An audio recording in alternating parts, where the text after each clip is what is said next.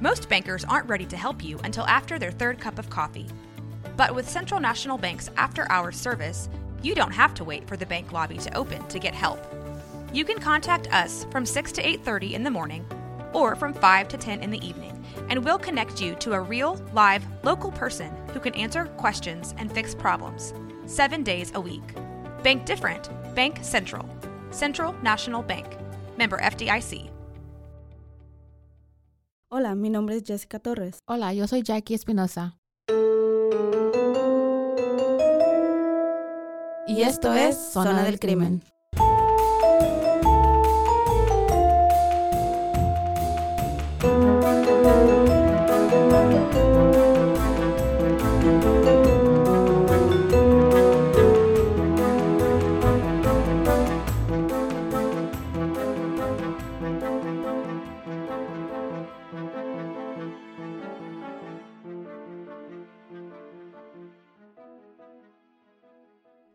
Bienvenidos a otro episodio de Zona del Crimen. Yo soy Jackie Espinosa. Y yo soy Jessica Torres. ¿Cómo has estado? Muy bien, Jackie, ¿tú? Siempre que me preguntas esto, quiero tenerte una respuesta muy- Positiva. No, divertida. Pero pues mi vida es aburrida. Siempre en la rutina de siempre eso, no, no nada emocionante. Con tus, con tus criaturas. Ya, no hago nada en especial. So, ¿qué te puedo decir? Es que eres esclava, güey. Eres esclava de tus hijos. ¿Qué más? Soy, ¿Qué ya, puedes hacer? literalmente. No, mis respetos para las mamás. Y mira, yo no tengo niños y la verdad, creo que hubo un tiempo de mi vida donde sí quería tener hijos, pero entre más y más miro, Que se batalla. déjate que se batalla, güey. Yo soy muy amante de mi propio tiempo, pero... Y me gusta dormir a la hora que quiera y comer a la hora que quiera. A lo mejor soy una egoísta y gente no lo entiende, especialmente las generaciones Más, más mayores. mayores, porque piensan como, "Ah, pero es que si no eres, si no eres madre ni esposa, o sea, no, no, te realizaste en esta vida, pero... es lo que le digo a mi mamá. O sea, yo tengo hijos, pero like siempre dice, "No, es que no tiene hijos." Like, pero es que quién dijo que necesitas tener hijos para ser feliz en la vida? Mira, no, Like- no es por nada. Como te digo, yo respeto y admiro demasiado el trabajo, de hecho, de, las, de, de los padres. Pero, güey, creo que de todos los amigos, de todas las personas que he conocido en toda mi vida, solamente una persona, una, me ha dicho, no, sí, es que amo a mis hijos. O sea, no me arrepiento de nada, o sea, de tenerlos o del tiempo en que los tuve, nada. Porque todos los demás siempre es, es que sí amo a mis hijos, pero, pero son unos hijos. es- no, siempre es de que, pero si hubiera sabido realmente lo que implicaba la paternidad o, mater- la maternidad, me hubiera esperado. O tal vez incluso no los hubiera tenido y luego dicen, pero los amo, amo a mis hijos. Digo, Ujú. tranquila, tranquila, yo sé que los amas, no te estoy juzgando. Pero no hay una persona que no me haya dicho, solamente una, una amiga que tengo que ella completamente nunca se ha arrepentido. arrepentido. Ella nunca es de que, oh, mi tiempo, esto, lo otro, no. Ella es entregada a sus criaturitas. Pero yo, yo estoy bien. No, thanks. no, gracias. bueno, Paso. yo... Ya es muy I tarde, love my kids. Pero... Yo no soy esa amiga de que habla Jess. No, no, no, lo eres. No, pero si quiero a. Isela. I knew you were talking about her. Y se la ama sus vergas, ama Yeah. a sus niños, los ama, los ama, los adora. Pero, bueno. Okay. Pero de eso he estado bien. Fíjate que yo sí he estado súper, súper ocupada en cosas de personas sin hijos. Pero sí he estado muy ocupada y... Pero aquí estamos ya una vez más. Es lunes, inicio de semana. Esperamos que inicien con el pie derecho, que empiecen con todo, que vayan al gimnasio. Yo no, háganlo por mí. ¿Cómo van con esas resoluciones de año nuevo? Güey, Yo no, yo no. yo dije, me voy, a, me voy a meter al gimnasio. Pero luego digo, no, es que ahorita va a estar lleno con gente que así quiere empezar el año. Dale tres meses. Le dije, me voy a esperar un poquito hasta que se vaya la chusma y no, no está tan apretado. Y nomás no me, no te animas. no me animo. Espérate tres meses. Es cuando usualmente ya como que ya como que se resignan y dicen, "Eh, ni madre, es otro año Mm. gordo. Yo digo que es menos, porque ya como, si vas como ya tres meses al gimnasio seguido, ya se vuelve como like más rutina, más costumbre. Yo digo que no, yo digo que los primeros tres meses, no digo que vayan, es cuando ya se dan cuenta como que, ah, este mes solamente fui dos semanas. Oh, ok, o- ok. Es cuando cancelan Ajá, las la subscription. membresía por lo regular. Bueno, lo digo por experiencia, la verdad. No shame. ok, Jackie. Hoy que nos tienes. Bueno, hoy les voy a traer un caso muy interesante. Es un caso de Argentina que últimamente ha estado haciendo otra vez mucho ruido porque se acaba de estrenar recientemente una Una serie, inspirada en ellos, en, en, en Netflix. So, este, esta vez te voy a hablar de el clan Pucho. Espero hacerlo decirlo bien. ¿Pucho? Pucho. Porque los argentinos ya ves que tienen este she. So, estoy tratando de pronunciarlos bien. Ok. Y espero que te guste. Ya sabes. Preguntas hasta el último, güey. Ah, no te creas. ¿No interrupciones? No interrumpas, no, no es cierto. Chinga. Está un poco largo el caso, pero espero de que se queden conmigo y que nos acompañen y conozcan también de este caso. Ok, so este es el caso del clan Pushio. A este caso le queda como anillo al dedo, güey, la frase con esos de ¿para qué con esos amigos para qué quieres enemigos? ¿En realidad los conoces? ¿Conoces a todos tus amigos al 100%? ¿Meterías las manos al fuego por ellos? Hannah. Yo tampoco, güey. like I love you, bitch, but you pay. ¿Quién sabe qué mañas tendrás? No, güey, es que tú eres vengativa y no, y no sé hasta dónde te Ey, pero. ¿por qué me estás poniendo mis Pero- malas pero te quiero, te quiero. Yo soy- No, lo que yo tengo es que yo no me dejo. Eso Ah. sí, si tú me las haces, yo me las cobro. No, no, yo No, digo sí. que el karma te haga su cosa y trabaje. Y de hecho aquí lo vamos a ver, vas a ver. Bueno, pues estas son Mm. las preguntas que amigos y familiares se vieron obligados a contestar cuando se descubrieron los crímenes de la familia, los cuales pasaron a quedar a la historia de crímenes de Argentina. Y fue una historia de un gran impacto, como te estaba contando, tanto que sacaron la película en el 2015 que se llama El Clan. Yo sí me la chingué toda, la verdad, la miré, El está Clan. buena, ajá, está muy, muy verla. buena. ¿En ¿Dónde la viste? Ah, la verdad, la verdad, la encontré en YouTube. No sé si está en otra plataforma, pero yo la, yo la, yo la miré en YouTube. Y también, como te decía, la serie ahorita que se llama El secreto de la familia Greco, que está en Netflix con Fernando Colunga. Papito. Ese- ay, no se le quita lo. Ok, pero en la serie sí, obviamente sabemos que ese personaje no, no le fue apareció.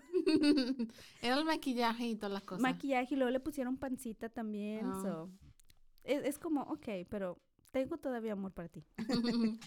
Ok, so está en Netflix, ¿verdad? Y lo cual sabemos que si Netflix te hace tu serie es porque está, Está bueno. buena. No algo de sentir orgullo, pero es verdad. Mm. Se han escrito muchos libros y sin fin de notas periodísticas y bueno, pues también nosotras nos vamos a unir en el área de podcast que han hablado de este caso icónico, por decirlo así, de Argentina. Aquí vamos a conocer cómo se formó el clan Pucho, una familia que secuestraba y torturaba a sus amigos por dinero. A sus amigos. Pues, por su dije, ¿para qué con esos amigos. amigos, para qué quieres enemigos?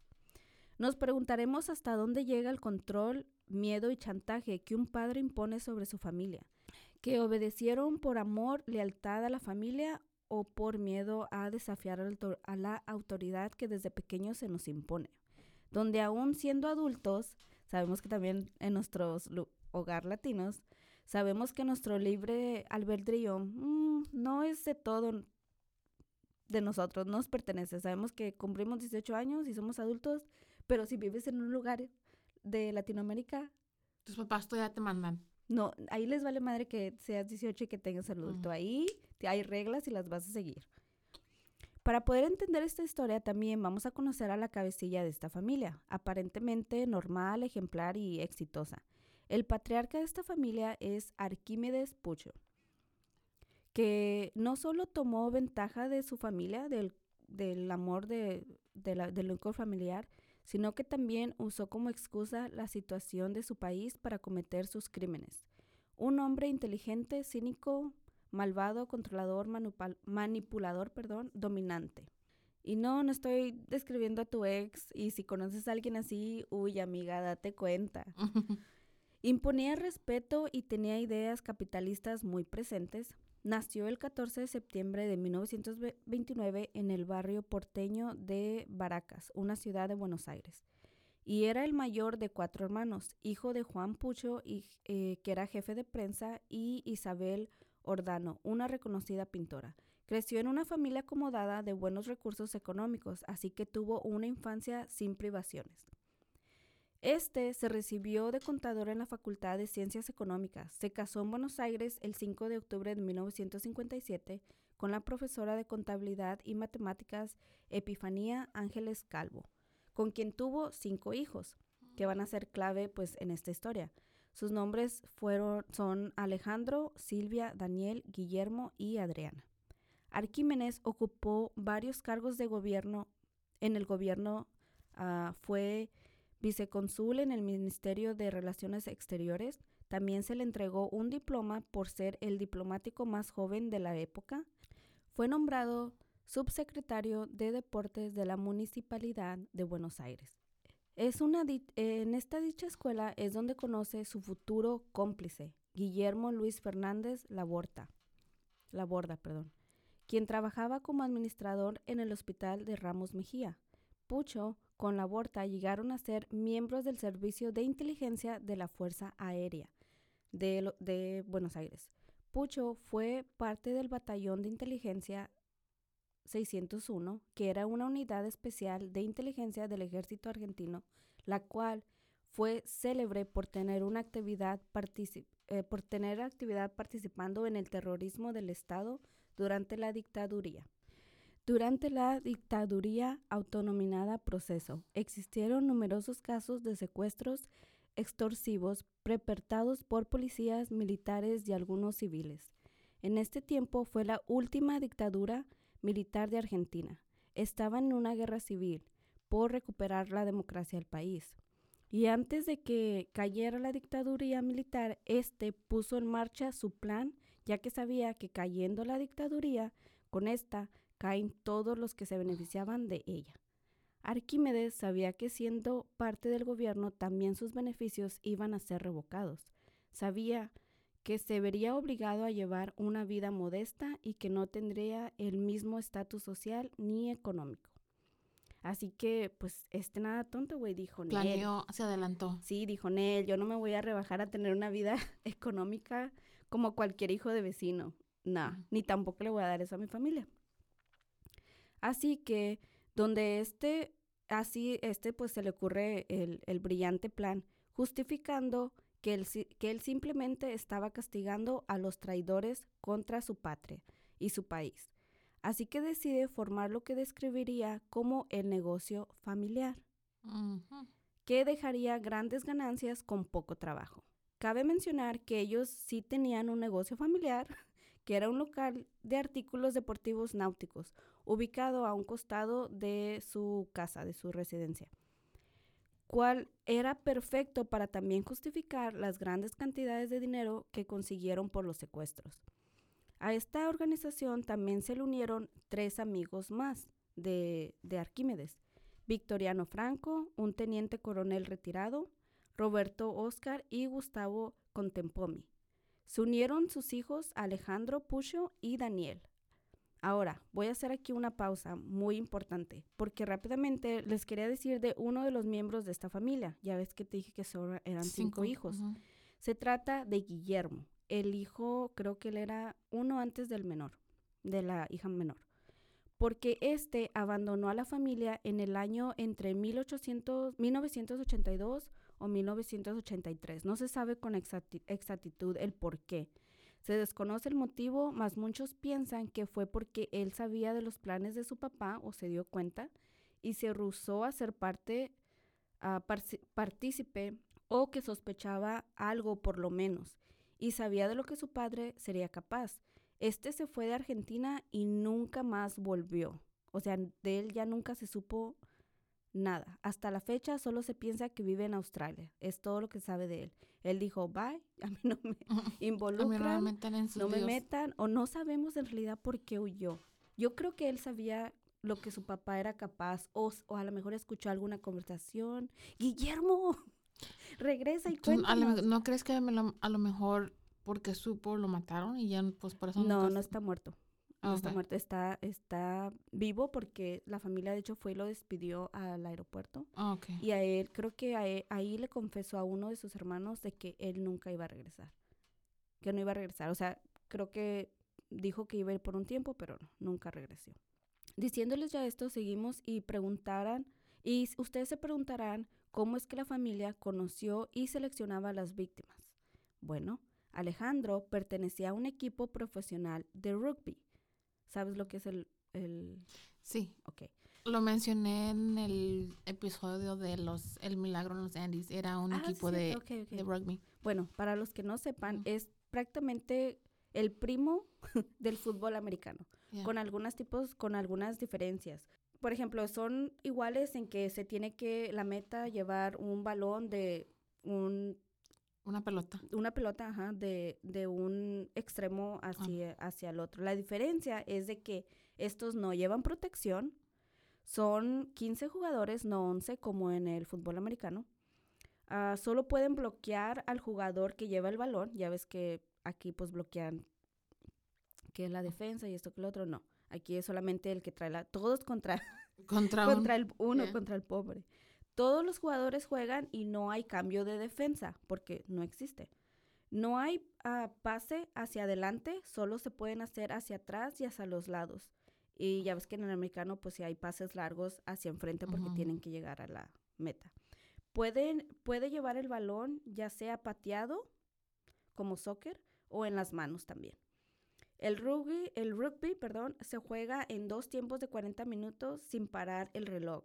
Ah, solo, me- solamente si hay sangrado o lesiones graves. Vámonos. O sea, está salvajón el Está juego. rudo, Ya ya. sé. Bueno, él se dedicaba a esto y era parte del equipo de la selección nacional de los Pumas. Y es aquí donde por medio de Alejandro la familia hace ah, amistades con gente importante y de mucho, mucho dinero. Y así su padre usaría al propio Alejandro como anzuelo para atrapar a sus víctimas. Su padre convenció a Alejandro que tenía que hacerlo por la familia, porque ellos eran la cabeza del hogar y que no podían dejar que su madre y sus hermanas pasaran por condiciones precarias. Ya que el negocio familiar, ¿te acuerdas de la tienda de artículos deportivos, no estaba dejando buenas ganancias? Alejandro accede y se dice que él fue el que propuso a la primera víctima del clan. La primera víctima se trató de Ricardo Mane- Manioquian, de 23 años de edad, que era compañero del mismo equipo de rugby. Su familia eran dueños de franquicias de supermercados, Tanti. Fue secuestrado el 22 de julio de 1982. So, fue secuestrado un poquito antes de que se acabara la, la dictaduría militar, perdón, y llegara la democracia. Él tenía un auto antisecuestro y estaba entrenado para evitar un secuestro después de que su tío hubiera sido secuestrado. A este se le había advertido que por ningún motivo nunca pre- ah, parara a la mitad de la calle y que siempre trajera con seguro el carro. Cosas así, ¿verdad? Etcétera. Sin embargo, Ricardo se detuvo a un lado de la calle cuando conoce Ale- cuando reconoce a Alejandro, que le hacía señas con las manos para que parara su carro. Ricardo no dudó en, en- en hacerlo y no sintió desconfianza ya que se trataba de su amigo. Así que este para, el, este para el auto y baja sus ventanas. Le pregunta que qué hace a la mitad de la calle. Alejandro llevaba uno de esos galones que usamos para poner gasolina cuando se los nos- rojos, Ajá, de los rojos cuando se acaba la gasolina le dijo que su carro pues se había quedado sin gasolina y le pidió que lo acercara a la gasolinera más cercana y que era una verdadera suerte que estuviera pasando por ahí para ayudarlo. Alejandro sube al auto de Ricardo y casi de inmediato aparece otro carro que se les pone enfrente de donde se bajan tres tipos, poniéndole una capucha en la cabeza primero a Alejandro y luego a Ricardo, que era el amigo con el motivo de que la como si fuera como que el motivo fuera la última imagen de Ricardo que viera de él, que fuera la imagen de su amigo también siendo secuestrado. Lo ataron de pies y manos y lo pusieron en la cajuela, y así este fue llevado a la casa de la familia Pucho. Entraron por el patio y lo subieron por una escalera en forma de caracol que llevaba a otro piso de la casa y que no era necesario entrar por el medio de la casa a la vista de todos. Lo encerraron en el baño principal de la casa donde estuvo por 11 días. Al día siguiente, Arquímedes llama a la familia de, de Ricardo Mm. para que entonces, para los que en ese entonces ya se temían lo peor, porque fueron ellos los que encontraron el carro de Ricardo en medio de la calle vacío, ya que éste se dirigía esa mañana a desayunar con su familia. Güey, ni siquiera lo dejaron ir comidito ni nada. Arquímedes empieza a negociar con la familia por la vida de Ricardo, pidiéndole un rescate de 500 mil dólares. La familia accedió de inmediato, pero querían una prueba de que Ricardo estaba, estaba bien y con vida. Así que Arquímedes obliga a este a escribir una carta donde les decía que estaba bien, que lo trataban bien y que incluso le daban comida, arroz con pollo. Mm. Eso, eso viene mucho en la historia, yo no sé si es como la comida típica de Argentina, como, como si el arroz con pollo para ellos es Frijoles y... o los tacos para nosotros. Ajá. No sé, pero lo mencionan mucho. Bueno, les decía que siguieran las instrucciones al pie de la letra y que no avisaran a la policía. Dejaron la carta en el baño de un bar escondida en un paquete de cigarros. Arquímedes sal- salía todos los días a cualquier hora del día a barrer las banquetas de la banqueta de su de su casa. Incluso la gente le apodó el loco de la escoba. Mas lo que ellos no sabían era de que Arquímedes lo hacía para darse cuenta si a la calle llegaban los gritos de ayuda de Ricardo y también para mirar si eran vigilados. Se la pasaba a veces por horas, o sea, ya le había limpiado y todo y él seguía. Se seguía también para un lado de la otra calle también. Paga, ah, los familiares pagan el rescate y se les dice que Ricardo será liberado y que lo dejarán a 15 cuadras de su casa, que esperaran una llamada. Sin embargo, Arquímedes tenía otros planes. Yo pienso, güey, que desde un principio él ya sabía perfectamente lo que iba a hacer y sabía que Ricardo no iba a salir vivo de la situación. Para esto, Alejandro pensaba que su padre realmente iba a cobrar el dinero y iba a dejar libre a su amigo. Se sabe que en un principio él no sabía de los planes de su padre de asesinar a Ricardo. Sabemos cómo fue el final de Ricardo Maniuquian porque uno de los cómplices cuando fueron descubiertos, que fue ah, Fernández Laborda, confesó lo que hicieron con él con lujo de detalle ante, ante un juez. Dijo cómo, cómo dejaban pistas para la familia en diferentes locaciones en latas vacías, mientras se aseguraban que nadie los, los, los seguía y que la familia no hubiera dado aviso a la policía. Él dijo, todo era una estrategia muy bien planeada por Arquímedes. Él sabía que él era el cabecilla, pero quería involucrarnos más de lo que ya estábamos. Nos convenció que Ricardo tenía que morir, porque era muy posible de que los hubiera reconocido, especialmente a Alejandro, y que teníamos que probar nuestra lealtad porque la familia era primero y nosotros ya éramos familia. Así que él trajo una botella de whisky y tomamos un poco. Después sacamos a Ricardo de la casa, lo drogamos para que no hiciera ruido y fuimos cerca del río Paraná. Nos desviamos por un camino de tierra y pasamos dos puentes y paramos ahí. Pucho me dijo, me dio el revólver y me dijo, toma, tienes que, que limpiarlo, piensa en tu familia también. Ricardo nos rogaba que no lo matáramos, que la familia ya había pagado el rescate y que si era necesario él sabía que pagarían más. Entonces, sin pensarlo, disparé tres veces, le disparé tres veces en la nuca, en la nuca de Ricardo. Estaba tan alterado que repetía en voz alta, no puedo, no puedo, mientras Pucho me, me palmeaba la espalda y me decía, cumpliste con tu deber, amigo. Después de eso, arrojamos el cadáver cerca de un arroyo y cuando subimos al carro, él nos dijo, somos familia. Uno mata, pero todos pusimos el dedo en el gatillo. Este es nuestro pacto. Él sabía lo que hacía. So, con ese primero ya los iba a...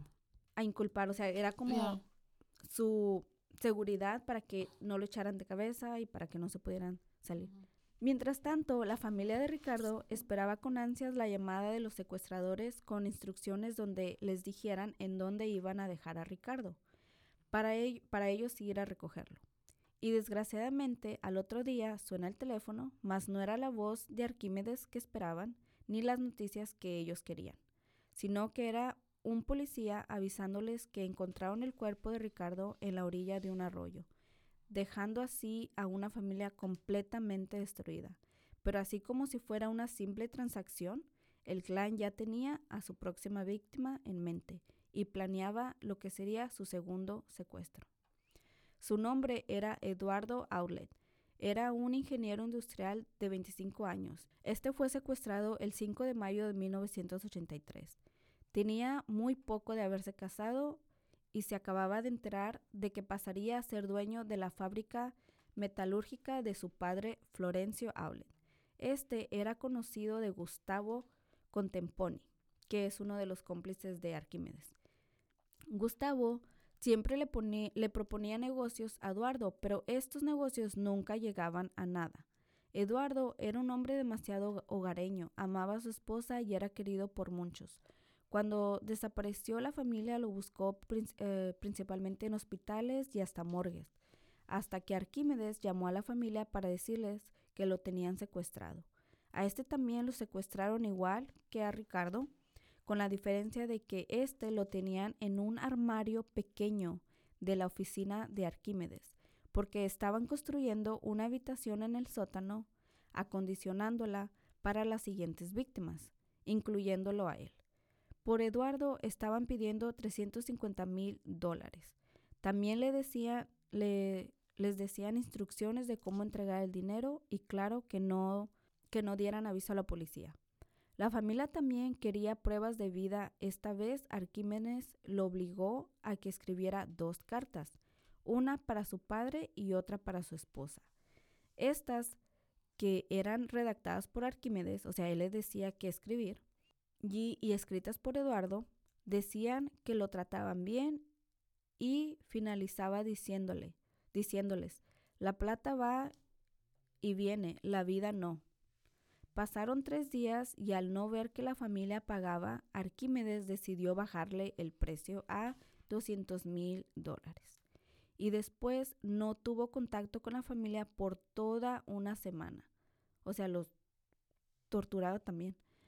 Después volvieron a bajar el precio a 100 mil dólares. Esta vez hablaba solo la esposa de Eduardo, que se llamaba Rogelia, quien ya desesperada y harta de la situación lo insultaba por teléfono en su desesperación, le decía que no iba a descansar hasta no verlo preso. Y, es, y a esto Arquímedes le, causaba gracia. Era como un juego, era exactamente la reacción que quería de los familiares, desesperarlos, los desesperarlos y acorralarlos. Y empezó a torturar a Rogelia.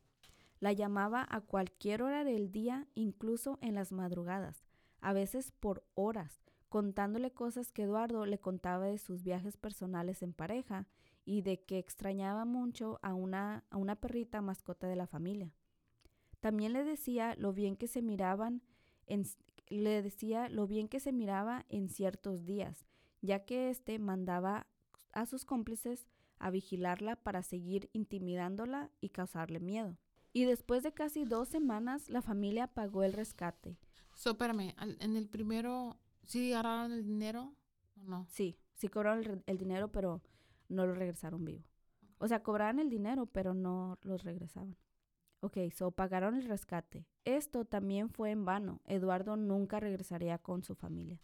Este fue llevado a un terreno baldío donde, había donde habían hecho un pozo y esta vez Díaz, el otro cómplice, le disparó dos veces y así acabaron con su vida también. Para este entonces no todo era miel sobre hojuelas para el clan, ya que se empezaban a formar tensiones entre ellos mismos, ya que empezaron a darse cuenta de que Arquímedes se estaba quedando con más dinero de lo acordado y sentían que ya era mucho el riesgo por, por tan poco dinero. También es importante mencionar que Alejandro ya tenía el deseo de no seguir en el negocio. Él quería casarse e irse a vivir lejos fuera de Argentina. Se lo cuenta a su padre y Arquímedes no le hace ninguna gracia la decisión de su hijo. Así que otra vez usa sus técnicas de, de manipulación para convencerlo que se quede y también le da una fuerte cantidad de dinero diciéndole que era por su cooperación y ayuda, haciéndolo sentir que lo necesitaba para seguir. Alejandro acepta y se queda. Para este tiempo también el otro hijo, Daniel, que mejor eh, fue conocido como Manguila o Maguila, ah, no había participado en los secuestros porque se había ido a vivir a Australia. Tenía alrededor de cuatro años que se había ido. También fue en este año del 83 donde la democracia ya regresaba a Argentina. So, hacía como, lo hicieron, dejaron pasar como un año de entre, entre, entre el segundo secuestro. Ajá. Y esto preocupaba mucho a Arquímedes, ya que, estaba queda ya que él sabía que se estaba quedando sin protección de amigos influyentes que aún tenían puestos en el gobierno. Así también, el clan ya planeaba su tercer golpe, pero esta vez las cosas no saldrían como ellos pensaban. En 1984 planeaban secuestrar a Emilio Naum, de 38 años de edad. Eh, él era un hombre exitoso. Este era amigo directamente de Arquímedes y planearon lo mismo, el mismo modus operando que de todos. Fingía tener un problema con el carro, le, le hacían señales, lo paraban, etcétera. Ya saben todo eso. Pero ¿cómo sabían por dónde, por cuál carretera iba a pasar y Porque ellos estudiaban a sus víctimas, ellos sabían sus rutinas y como eran eran cercanos, eran amigos de ellos. Entonces ellos sabían que no les iba a costar nada pararlos o que tuvieran, no, nunca se sintieran en desconfianza o en peligro. So, sabían que iban a parar porque eran amigos y sabían su rutina, a qué horas iban a pasar a qué horas pasaban, sabían a qué horas iban al, a sus trabajos o al club o lo que fuera que quisieran, ellos conocían las rutinas de estos. Pusieron entonces, ellos pusieron en marcha su plan. Arquímedes finge tener un problema con el auto, mira a Emilio, le hace señas, Emilio se para, Arquímedes estaba acompañado también de Guillermo Laborde, así ambos suben al automóvil de Emilio, cuando son interceptados por otro automóvil, del cual se bajaron los otros cómplices.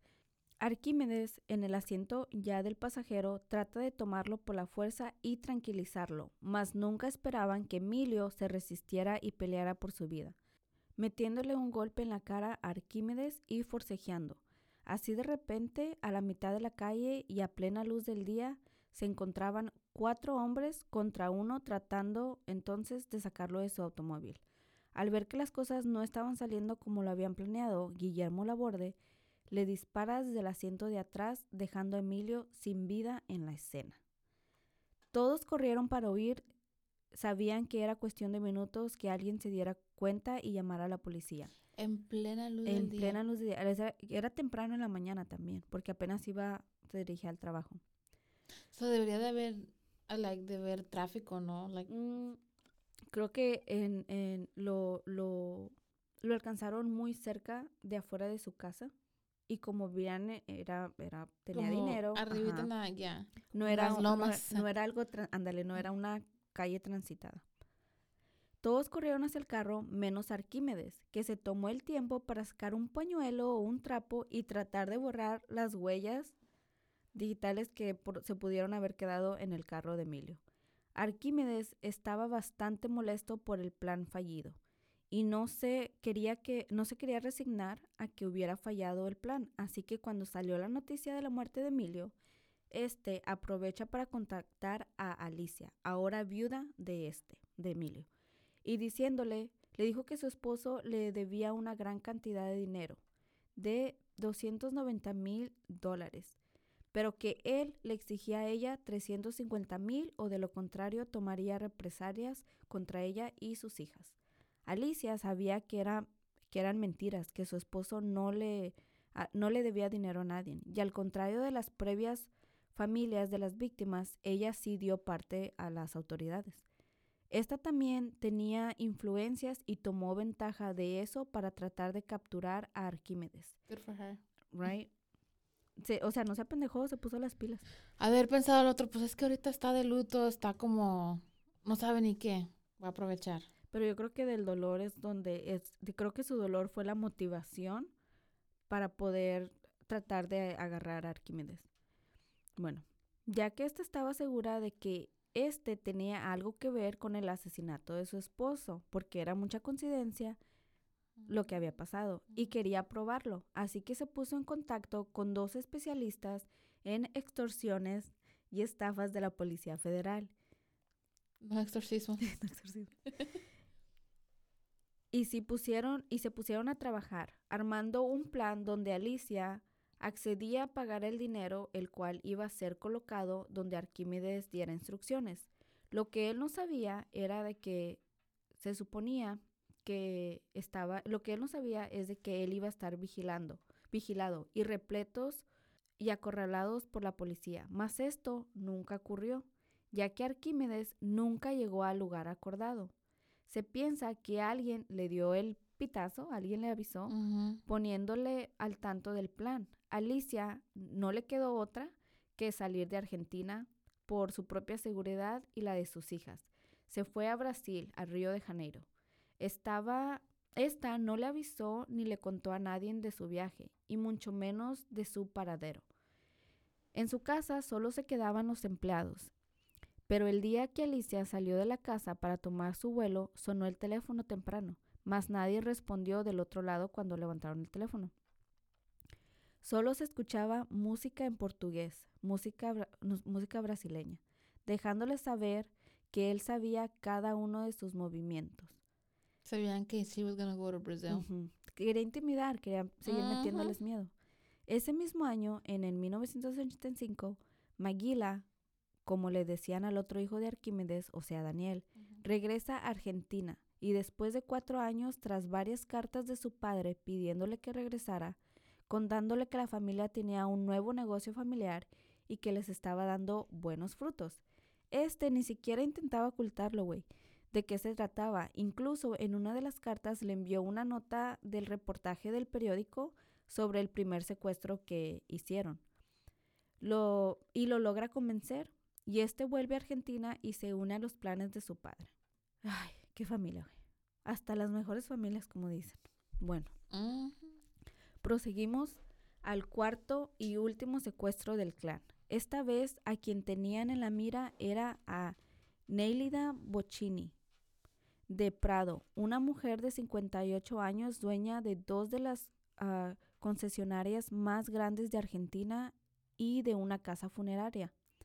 Y así es como en julio de, de 1985 la secuestran. Ella fue la primera en estrenar el nuevo cuarto, que ya lo habían terminado y ya había sido diseñado para, para los secuestros.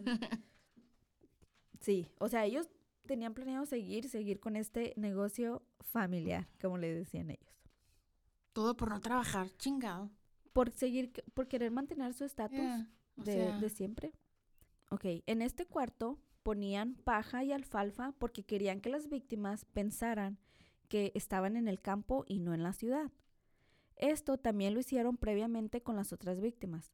También las paredes estaban tapizadas con papel periódico. Tenían, tenía un bote donde la víctima hacía sus necesidades, pipí, popó, y lo vaciaban una vez por día.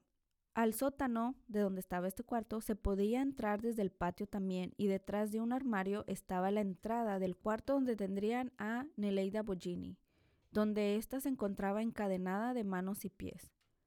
Al día siguiente, contactaron a los hijos de, Nelida y exigieron 5 millones de dólares. Los hijos no obedecieron las instrucciones de Arquímedes y avisan a la policía. Mientras tanto, Nelida se encontraba en una situación deplorable, desnutrida, con hambre, como yo ahorita, y cero a cero personal. Uno de sus verdugos, o sea, de los cómplices, le, se acerca con ella y le pregunta que si tiene hambre. Ella le responde que sí. Le pregunta que si le gusta el arroz con pollo otra vez. De nuevo, un sí de ella. Vuelve después de un rato y le quitó las cadenas de las manos para que pudiera comer, para que pudiera comer. Le pide que extienda sus manos y en este, ya cuando ella puso sus manos, este cabrón le colocó un grano de arroz. Oh my God. Y un hueso de pollo mientras se reía de ella. Güey. Güey. Imagínate, el, hambre es canija y luego, fíjate. Y Yo- fue la que más duró ahí, porque duró Yo me hubiera 32 comido ese pinche hueso, estuviera ruñéndole el hueso, güey. Disfrutando, ellos disfrutaban torturándola, haciéndola pasar hambre, entre otras cosas. Neleida perdió la noción del tiempo. Dijo que en momentos deseaba morir. Mientras tanto, el clan no sabía que les estaban pisando los talones y que cada llamada estaba siendo interceptada y grabada. Ellos trataban de ganar tiempo haciéndole preguntas a Arquímedes sobre su mamá, si ésta seguía con vida, si estaba bien, si le estaban dando medicamento que ella necesitaba para vivir, etcétera, etcétera. Todo con la finalidad de rastrear la llamada. Por eso necesitaban más tiempo que se quedara en el teléfono. Después de 32 días lograron finalmente ponerse de acuerdo en una cantidad y acordaron dónde se mirarían. 250 mil ah, dólares fue la cifra final. Llegó el día de la transacción, un 23 de agosto del 85, el día que acabarían los secuestros del clan así como lo habían planeado. Estos fueron a buscar el dinero. Ya estando en el lugar, fueron rodeados por patrullas de la policía y arrestados en el acto, en, en la cena. Arquímedes empieza a amenazar a la policía con mentiras. Él decía, si se les ocurre ir a mi casa, la vuelo en pedazos, hay bombas por donde sea. Y ella, va a morir ahí adentro. La policía sabía que era mentira, ya que también habían accedido a su casa en los cuales en esos momentos se encontraban Alejandro y su novia. De lo, más, de lo más tranquilos ellos mirando una película. Mm. También descubrieron el cuarto donde se encontraba Ne- ah, Neida. Ella tenía mucho miedo y no se calmó hasta que por fin se dio cuenta que era la policía liberándola de su calvario, por fin haciéndola la cuarta y única sobreviviente del clan. Alejandro, tanto como su novia, fueron arrestados en el domicilio. La mamá e hijas llegaron un poco de tiempo después sin saber ah, qué, qué pasaba y ellas también fueron arrestadas. Nadie podía creer que una familia ejemplar, trabajadora, que asistía sin falta cada domingo a la iglesia, a huevo, donde ellos también tenían y que tenían un hijo, o sea, prodigio, deportista, buen muchacho, todo el mundo lo admiraba y lo quería. Que pudiera tener un, oh, y que tenía su negocio propio como el local de artículos deportivos que pues ellos pensaban que tenía mucho éxito pudieran ser capaces de cometer los crímenes en los que se miraban involucrados. También se encontró un cuaderno con nombres de las personas que tenían en mente secuestrar y diferentes tipos de armas. De hecho, cuando salió la noticia, uno amigo muy cercano a ellos, Estaba en la ah, lista. bueno, se acercaba a Alejandro y le decía, no, vos no se preocupe, vos no te preocupes, yo tengo amigos, tengo abogados, tengo, ah, tengo toda mi fortuna para hacer que salgas de aquí y esto que lo otro, bla, bla, hasta que le avisaron que él también estaba en la, que él estaba en la lista negra también. Tras su arresto, Alejandro negó estar involucrado con ninguno de los secuestros y que los amigos de su papá lo estaban acusando sin razón sin razón alguna. De hecho, muchísima gente, como te digo, lo apoyó y creían ciegamente en su inocencia. Sus amigos decían que él simplemente no era capaz de cometer tan atroz crimen. Arquímedes también lo negó todo. Dijo que fue víctima ya que solo seguía órdenes de personas muy poder- poderosas, pero que no podía revelar de quién se trataba. También Daniel, ah, el otro hijo, mejor conocido como Maguila, negó haber participado participado en los, en los delitos. Y por otro lado, sus amigos cómplices de Arquímedes, ellos fueron todo lo contrario. Ellos empezaron a cantar como canarios. Ellos sí confesaron absolutamente todo. So, nomás el, pa- el papá y el hijo, no. Son, son dos hijos. Ok, son los Alejandro es el mayor y luego el que regresó de Australia. Ellos nunca aceptaron, o sea, no aceptaban, ellos decían que no tienen nada que ver y esto que lo otro, pero los otros, los amigos de los cómplices ah, sí confesaron y los echaron de cabeza a todos. Epifanía, que es la mamá, la esposa de Arquímedes, negó saber qué estaba pasando en la casa. Esto es muy difícil de creer, ya que ella, ya que era ella la que cocinaba la comida, el arroz con pollo, ex- eh, que, y era extra en su casa. So, ¿cómo no vas a saber lo que está pasando dentro de tu casa? O sea, siendo ama de casa o, o, o cualquier, no, no tienes que ser ama de casa, pero si tienes, eres una mujer, o sea, tú estás en todos los cuartos, no, o sea, ella sabía. Y Sí. luego los gritos. Bueno, eso también. Por eso, por eso decían que era imposible que las hijas y la Yeah. mamá no tuvieran nada que yeah. ver. Y yo también lo creo. Pero bueno, las hijas también negaron saber lo que, lo que pasaba en su propia casa. Y estas, ya estas las pusieron en libertad al poco tiempo. Creo que nada más Estefanía sí estuvo dos años en la cárcel, pero también después fue liberada ah, por falta de pruebas. Sus cómplices incluso llevaron a la policía para recuperar los restos del segundo secuestro. ¿Se acuerdan de Eduardo? Sus restos nunca pudieron ser recuperados porque estaban enterrados. Entonces la familia nunca supo qué pasó con él. Ah, los cómplices llevaron a la policía y le mostraron la tumba donde, donde éste se encontraba enterrado. Obviamente ya no había estado Puro el hueso. cuerpo, puro hueso, pero la esposa lo identifica por una cadenita de él que él tenía y que lo habían enterrado con ella misma. Así, poco a poco, cada uno de los cómplices hacía sus confesiones. Sin embargo, Aleja- Alejandro, Alejandro, Arquímedes y Anguila siempre negaron su participación o se justificaban entre ellos mismos.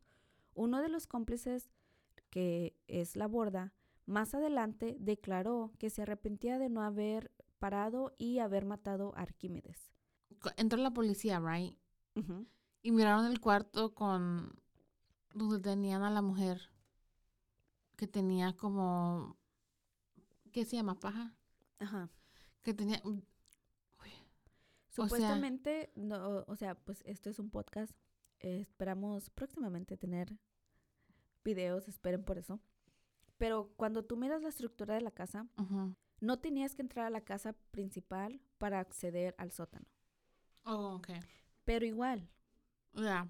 igual, yeah. Es muy difícil que no te des cuenta. Aparte porque ni siquiera era como que, oh, pues es, es un sótano y está súper abajo o, o es, es, es a prueba de sonido, porque no era prueba de sonido tampoco. Lo único que ellos hacían era, ah, ponían la música súper, súper alto. La música de hecho se alcanzaba a oír hasta la, hasta la calle. Pero era como para, pues, disimular los gritos, de- gritos De, de de la los- mujer. mm. Ajá. Pero de hecho creo que fue el mismo Alejandro que los llevó hasta el fondo del, del, del sótano, donde era donde él- la encontraron a ella. O sea, no, nadie se cree, güey, que ni las hijas ni las mamás supieran. Yeah. Simplemente no se les pudo involucrar mucho porque no había muchas pruebas en contra de ella, no había evidencia. Pero de que sabían, sabían. Ok, entonces la borda dio algunas declaraciones, pero no habló mucho. Decía que él tenía su verdad, pero que no era tiempo para hablar, que se la iba a guardar hasta que el tiempo fuera correcto. Sin embargo, al poco tiempo le dio un derrame cere- cerebral, haciéndole perder el habla. o sea, aunque hubiera querido hablar ya después, ya no Ya pudo. no pudo. ya no pudo. Y la memoria a veces se les va, ¿no? También so, ya que chingas, ya, o sea. Como espasmo, no sé. Ah, este murió en enero del 2020 completamente solo. De los otros dos no se no se supo ya nada, de los otros dos cómplices. Fueron a la cárcel también, pero ya no dieron declaraciones, no se supo nada. Quiero hacer un paréntesis aquí, muy rapidito, para darles un dato muy que se me hizo muy... Ay, me dejó con la boca abierta. Cuando pasó todo esto de los, del escándalo que se descubren, el abogado que los defendía a- al clan y a, y a la aborta, Alberto Fernández, es actualmente el presidente de Argentina, güey. Chingate esa. That's weird. Güey. Pero no, not really. Porque pues, Pues está en el medio y todo, pero pero... tu reputación, yo no entiendo cómo fue elegido si tu reputación ya está por los suelos sabiendo que defendiste a uno de los, ajá, a unos de los, de, a uno de los asesinos clan, como le quieras decir, más grande de Argentina. Y luego te eligen de presidente. No, está cabrón. Bueno, So, no los, that's weird. Y nunca los dio, los dejó salir, ni nada. Porque a veces... sí, I sí les it. ayudó bastante. O- y para allá voy. I knew Ok. it. Ujú. Bueno, ya que les dije ese dato que, ay, a mí sí me... mm, ok. Anguila, el hijo que re- regresó de Australia, Él estuvo preso dos años, pero salió porque llevaba dos años esperando co- condena. Lo liberan en liberación condicional, mas este se escapa y no vuelven a saber nada de él hasta que en el 2013 que regresó para pedirle al tribunal con todos los huevos que limpiara su récord porque ya había expirado, porque pasó 28 años, 28 años So, por 28 años fue prófugo de la justicia. de la justicia. Y regresó. Nunca cumplió su condena, nunca. Y regresó y dijo, ya se acabó mi... Pero, Límpienme, límpienme. pero en Argentina no hay, hay como límite de años para una... Supongo que sí. Ajá. Porque aquí no. No, aquí se te queda Aquí murder is forever. para toda la vida. Yeah. Por otra parte, Alejandro trató de suicidarse cuatro veces. entre ellas, le- entre, entre las cuatro veces que lo hizo, la más que sonó, o que tuvo más impacto, fue cuando este se arrojó del quinto piso de los tribunales, donde estaban teniendo, pues donde Ajá. lo iba- los iban La- a tener el, el- el- el juicio. Él agarra y se tira del quinto piso de los tribunales. Este estaba esposado y aquí, o sea, manitas atrás. So cayó de cara al piso. Paz. O sea, no metió ni mano en nada. Yo miré la escena, nun- no me la esperaba. En la película, pasan la escena, está Jackie súper impresionante. It's really good, se mira bien. Súper, súper, o sea, Se mis mira real, respetos, ya. Sí, mis respetos para eso. De hecho, creo que eh, el, el- el actor dijo que se había torcido un poquito el cuello porque él no quiso usar a un doble. Un doble. No, la verdad, mis respetos les quedó muy, muy buena la escena. Pero este fue uno de los que más causó ah, impacto. Esto, es, o sea, cayó al, al piso y esto fue un shock para todos los que estaban ahí mirando el acontecimi- acontecimiento. Este sobrevivió, pero le dejó secuelas graves durante toda su vida. Después también intentó matarse comiendo navajas para rasurar. Oh, Sobrevivió. God. What the hell? Ajá. De, de ahí mismo. Porque en vez de en vez de tragárselas, ¿por qué no se cortó las venas? Wow, también lo, también lo intentó. Oh, Lord Jesus. Se, tra- no se pudo. trató de, de comer navajas para rasurar, sobrevivió. Después se cortó las venas, sobrevivió. Y también intentó ahorca- ahorcarse con una sábana, pero la viga donde se colgó se rompió y sobrevivió. Nel pastel, dijo que no. That's funny. Este, este, sobre, este escribió varias cartas de suicidio donde decía, me tocó un padre que tuve, que no tuve la... Ok, perdón, otra vez. Me tocó un padre que no tuve la opción de elegir, es un autoritario loco, pero soy su hijo, y ni modo. Sin embargo, salió de la cárcel gracias a la ley 2 por 1. Y les quiero explicar esta, esta porque yo me quedé... Ya, dos por uno. Let me see. Ok. Ok. La ley de. 2 por 1 es una ley que existió no solamente en Argentina, esto existe mundialmente, entre el año de 1994 y el 2001 porque después la modificaron, con el objetivo de reducir la población de las cárceles, cuyos delincuentes estaban en la cárcel en prisión preventiva, pero que aún no tenían condena y, esta, y estaban en espera de su juicio y que indicaba que después de los dos años de prisión preventiva sin condena, cada uno, cada año equivalente equivale por dos. Esto es un tema controversial, ya que muchos se beneficiaron de esta ley y esto indignó mucho, mucho a la gente. O sea, si no me entendiste, por No. ejemplo, si, si pasó, te, te arrestan Ok. y pasan dos años y en estos dos años todavía no te dan una sentencia. O te dan como tu juicio. Ajá. Ya, ok. no te dan una sentencia, no te dan tu juicio. Entonces, cuando ya te dan tu sentencia, ah, la corte toma los años que tú estuviste en espera y los duplica por dos. Son cuatro. Ajá, por decirlo Lo así. valen por cuatro si estás ahí. Cuatro o si estás en espera cinco, te los van a tomar por diez años. Ok. Entonces, cacho. ajá, entonces esto hacía que las condenas fueran mm, reducidas Cortas. mm, bastante, eran Ah. muy, muy reducidas. Y esto fue un problema enorme, enorme en Argentina, lo cual te digo que fue mucho causa de enojo e indignación entre la población. De hecho, los tribunales apelaron contra esta ley y querían que esta ley fuera removida para que personas como el del clan Pusho, que cometieron delitos de lesa humanidad, si no sabes qué es un delito de lesa humanidad, son prácticamente como actos contra la cometidos con, con intención de causar sufrimiento o opresión contra la población civil, o sea, como nosotros, gentes Ajá. normales. O sea, querían quitar esta ley para que gente como estos no se vieran beneficiados por esta ley. Reabren su caso a pesar de que tenía cadena perpetua, porque. Alejandro le dio cadena perpetua. Salió de la cárcel gracias a esta ley, que es la ley del 2 por 1 mas estuvo en libertad muy poco tiempo.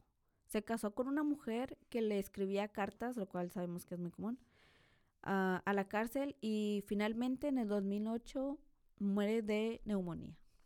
Güey, a mí eso me dio mucha risa porque yo dije, es como te imaginas, Alejandro se intenta suicidar cinco veces y falla. Alejandro se resigna y dice, ok, voy a vivir entonces. La neumonía dice, no, ni madres, ahora sí, yo te mato. Es funny, porque no se murió cuando estaba adentro, pero ya que tenía la oportunidad de y estaba o sea, afuera, lo que te digo, ya como dijo, ok, bueno, ya. el vida- karma. Ajá, me regaló otra oportunidad, voy a vivir. Neumonía dijo, eh, psych, no. Arquímedes también fue condenado a cadena perpetua en 1995. Sin embargo, en el 2002 recibió prisión domicilia- domiciliaria. Pero al poco tiempo, un periodista lo, descubre- lo descubrió violando el acuerdo de no salir de su casa y lo grabaron y lo envían a una cárcel. Otra vez en la, en la cárcel y lo envían a la cárcel otra vez, perdón. Eh, mientras él estaba en la cárcel, se recibió de abogado y obtuvo su diploma y obtuvo la, la libertad condicional en el 2008. También gracias a la ley del 2 por 1, porque su condena fue reducida. Este sale y se casó con su primera clienta, ya como abogado. Una mujer de nombre Graciela, mas esto no funcionó. Se sabe que trató de contactar a su esposa e hijas varias veces después de salir de la cárcel, mas estas no querían saber de él. Cada uno de los miembros dijeron que primero muertos antes de regresar o tener algún contacto con él. Y todos, absolutamente todos, cambiaron sus apellidos. También al poco tiempo, Arquímedes se enteró ah, que su hija Silvia, que todos dicen que era como la más querida para él porque era la más pequeña, había muerto, ah, no, perdón, no era la más pequeña, había muerto de cáncer. Ella nunca lo perdonó. Arquímedes terminó viviendo solo en un, en un inquilinato que pertenecía a un pastor evangélico que se compadeció de él. Y ya a sus 84 años sufrió un CB, que es como también como un, un derrame ah, cerebral. Arquímedes, ah, en su lecho de muerte, ni siquiera en ese momento nunca reconoció sus crímenes. Siempre los negó y nunca se hizo responsable de ellos. Incluso llegó a decir que él no secuestró a nadie, solo los retuvo por órdenes de superiores, pero que él no dañó a nadie. A los pocos días de, de que pasa esto, este murió solo en el pequeño cuarto. Trataron de contactar a una sobrina para que viniera a hacerse cargo del cuerpo, mas esta se negó rotundamente. Nadie fue a su funeral. Nadie fue a reclamar su cuerpo y este prácticamente pues fue enterrado en una fosa común. Imagina, tanto, tanto eso para terminar como perro. Así acabó, güey. Solo, completamente solo. Nadie quiso saber de él. Él nunca, su familia, o sea, su familia no le quiso saber nada, nada de él. eh, ni siquiera en, en su vejez, no lo, perdon, no lo perdonaron, nada, no quieren saber nada de él. Y es aquí donde yo también, bueno, yo me pregunto, yo no creo que hayan sido inocentes, yo pienso que ellos sabían lo que estaba haciendo. Bueno, para finalizar, este, este, este así murió. Hasta el día de hoy se sabe que la esposa, ah, Daniel y otra de las hijas siguen, son los únicos que quedan todavía vivos de, de lo que fue alguna vez esta familia. Y esta fue la historia del clan Push. Espero que te haya gustado, espero que les haya gustado. Estuvo un poquito larga, pero está la historia muy, muy buena. Y como te decía, yo me lleva a mí a pensar de que sí, yo no pienso que fueran inocentes la madre e hijas, e incluso los hijos, pero sí siento que estaban, estaban muy, muy manipulados por este hombre. Ya. Manipulados y maybe le tenían miedo. Demasiado miedo. Y que cuando ya se pudieron liberar, o sea, que ya no se sentían, a lo mejor hasta que corrían peligro, ah, ahora sí lo mandaron, lo mandaron por un tubo. Ya no quisieron saber nada de él. No justifico lo que hicieron porque aquí para mí el, galón de- el ganón de la historia fue Guillermo, porque fue el único que Que dijo, ni que- madres, me voy. Ya. Y, nos, y aquí nos enseña, a veces, no, a veces no porque seamos familia, te tienes que quedar ahí. Aguantar Si no te hace bien, vámonos, vámonos, sepárense. Es La familia no siempre es todo. Exactamente. Pero no sé qué te haya parecido. el I liked it. I liked it. Me gustó. Este fue de Argentina, ya sabes que me encanta ¿Y cómo se llama la película otra vez? La película se llama El Clan El y salió en Clan. el 2015. Está muy buena Jackie, la verdad. Vamos a la, ver. la verdad que sí lo La voy a ver con mi marido. A ver si. A ver si no se duerme a A la ver si me queda. No, de que se va a quedar dormido, se va a quedar dormido. Siempre se queda dormido. Ok, bueno, yo les quiero dar muchas las gracias por acompañarnos una vez más en otro episodio. Gracias por escuchar, gracias por su apoyo ah, de que nos brindan semana con semana y esperemos que nos podamos ver la próxima semana. Muchas gracias Jackie por tu atención y por haber escuchado esta historia. Esto fue Zona, Zona del, del crimen. crimen. Yo soy Jessica. Yo soy Jackie. Bye. Adiós. Esperen, esperen. ¿A dónde van? No se vayan. Si quieren reír con nosotras un poco, Escuchen nuestros bloopers al final de este episodio.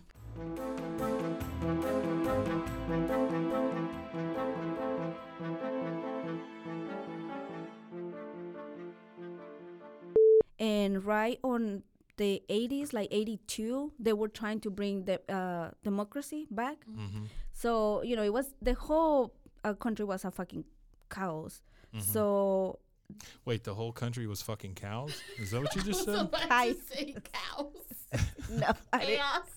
I didn't mean Oh, that chaos. Ca- Okay. okay how you say it Chaos. Chaos. chaos did i say it right Chaos. chaos Chaos. Chaos. There you go. You yeah, said that's it. cows. Well, I was like, who was fucking these cows? Poor cows. oh my god. can we use this for a blooper We're not even I'm, recording. I'm recording it all. oh shit. Yes. like Just always assume Okay. that I'm recording. Okay. mm, mm. I'm glad you like it. you guys you want to watch the white man making fun of me um I can't remember. El secreto de la familia Son- Greco. Cow fuckers. Greco. The Secret of Family Greco. Yeah, that's the name of it. It's really good. I thought it was just called cow fuckers. cows. There's cows down here. Durante este tiempo fue nombrado. Hold on. Did you hear her stomach growl? Do you give a fuck? I'm hungry, bitch. Okay. Can you like let me, please? Hold on. Get your Uh, water. I heard that. Everybody did. Blooper. no hay comida, güey. Espérame.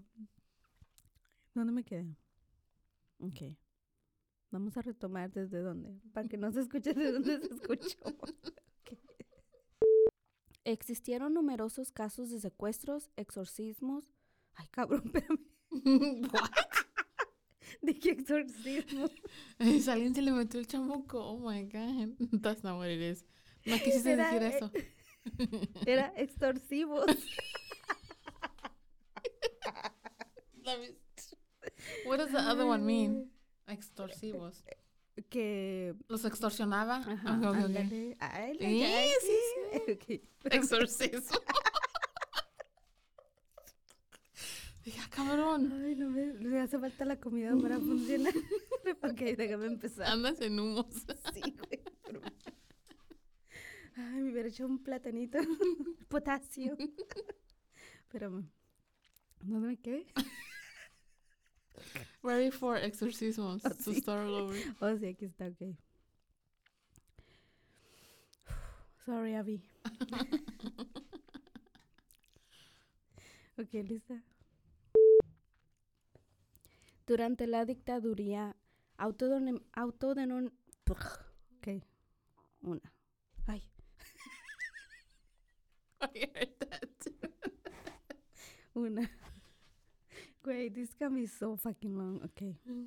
Durante la dictadura autodonem- autodenominada proceso, existieron numerosos casos de secuestro extorsivos prepar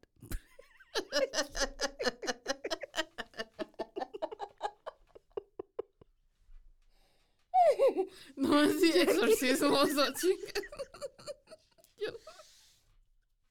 And I'm trying so hard to get through this. Okay, hold on. Start over again. Fuck. Ok. Cuando son intercep- interceptados por otro automóvil, del cual se bajaron.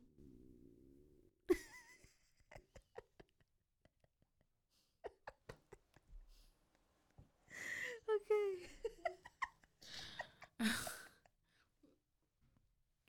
Did you hear that? Her stomach is growling so loud. I'm hungry. I can hear it. Mas estas no querían saber nada de él. Güey, I'm so fucking hungry, I swear. What are you gonna take me? en la casa hay frijoles. This has been a Rogue Media Network production.